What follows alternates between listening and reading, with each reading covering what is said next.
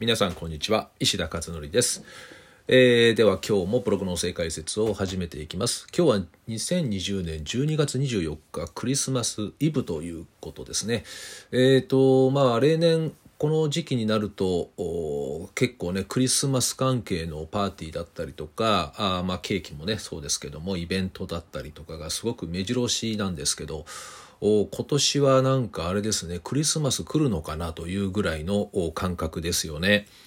えーあんまりね都会に出ないので私もあのわからないんですけれどお都会といってもまあ東京ね東京あたりには月に数回ぐらい、えーしか行かないんでねちょっと今状況がわからないんですけれど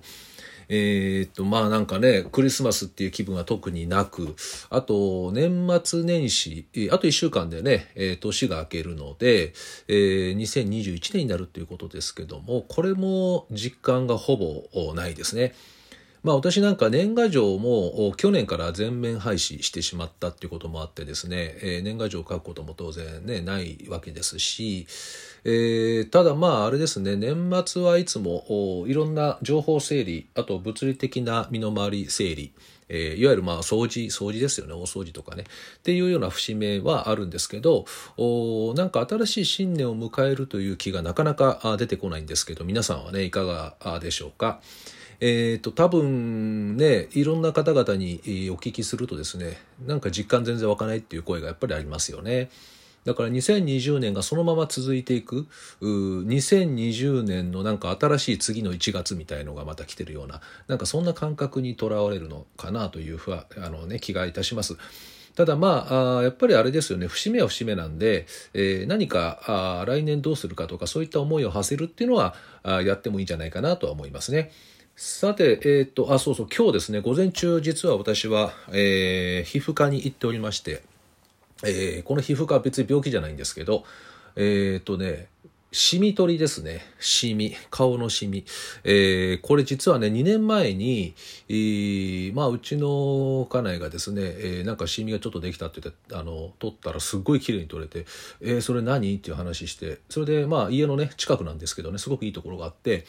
でそこで、えー私もね2年前にね撮ったんですよね。そしたら見事に綺麗になってあすごいなこれと思って。それで今日ね、えーそんな出てるわけじゃないんだけど、えー行ったんですね。そしたらあのイボイボってやっぱありますよね。あのなんかこう、えーなんていうのかな。シミじゃないんだけどイボみたいな。あれもねこう出ていて顔顔と横っちょとか。それで、えーこう言われたわけですよ。これ老人性のイボですね。みたいなね、えーこの年で老人性とかって言われるのもなんかねちょっと違和感あるんですけど。でもね名前がネーミングが良くないんだけどなんかそんなものらしいんですよね。でこれをね、えーまあ全部取ってって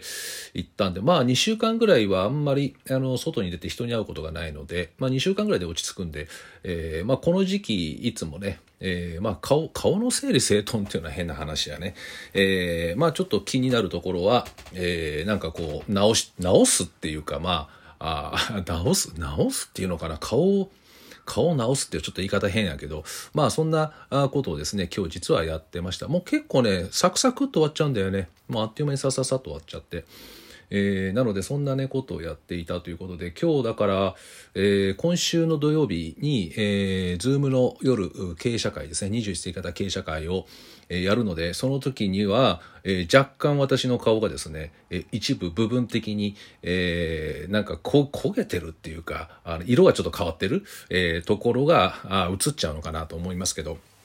まあ、来月直接ね、もしお会いする機会があるとしたら、その時はね、まあ、だいぶ落ち着いてんじゃないかなと思います。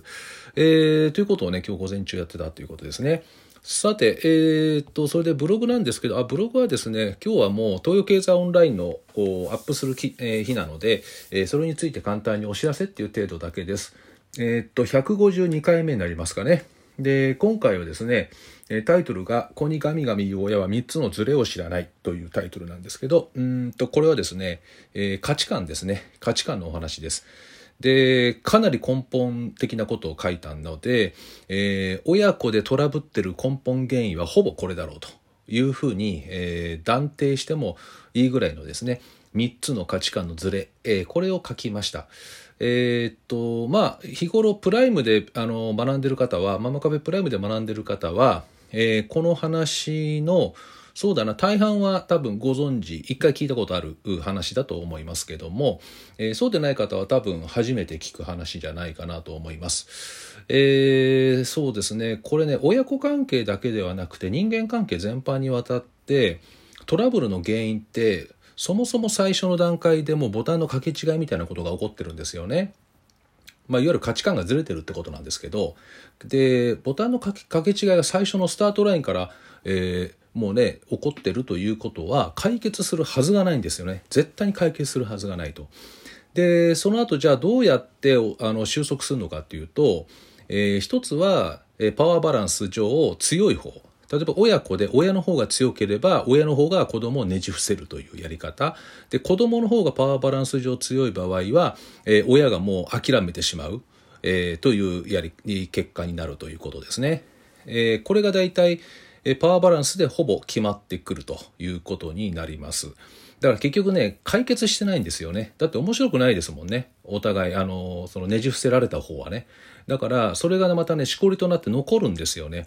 で蓄積していくんですね地層のようにどんどんどんどんそういうのが。でこれがやがて、え、パワーバランスが崩れた時に、え、片一方が大爆発をして、え、とんでもない、えことが起こるというこれがあもう一般的なパターンというふうに考えていいと思うんですね。なのでもう日々の段階で、えその細かい、え日々のね些細なところの、えー、地層のようにこう積み重なっていくこの違和感とかああとはこうなんでしょうね血がこうねじ伏せられてっていうこのなんか嫌悪感とかこういったねネガティブな感情をできる限り積み重ねておかないようにする方が後々大爆発を起こさないので、えー、いいんですよね、まあ、ちょうど火山の噴火と一緒で、えー、長年ずっと噴火してないと大爆発を起こしますよね。だけど、ちょこちょことですね、ちっちゃい噴火を重ねていたら、大噴火って起こらないんですよね、火山っていうのはね。だからそれとまさに同じ原理ですかね。えー、ということで、3つの、その原因ですね、ずれ、価値観のずれというのをですね、えー、今回書きましたので、ぜひですね、それご覧になっていただければと思います。これ全部話をちょっとするとですね、えー、結構時間かかってしまうので、記事を読んでいただいた方が、あの、誤解なく伝わると思いますので、今日今ちょうど出ていますので、えー、ぜひですね、ご覧いただければと思います。えー、ネットで検索するときは、石田東洋経済。多分これで出てくるかなと思います。石田東洋経済。うん、多分これで出てくるかな。あと石田ぐんぐんでも出ますけどね。石田ひらがなでぐんぐんこれで検索していただいても出ると思いますのでぜひですね、えー、ご覧になってみてください、えー、ということで今日はこんな感じで、えー、そうですねもう年末慌ただしいかもしれませんけど皆さんですね、え、まあ良き、え、クリスマス実感ありませんけどもおまあ、え、今日のクリスマスイブをですね、まあ、ご家族でぜひ楽しんでみてください。ということで、え、今日は以上となります。ではまた明日お会いしましょう。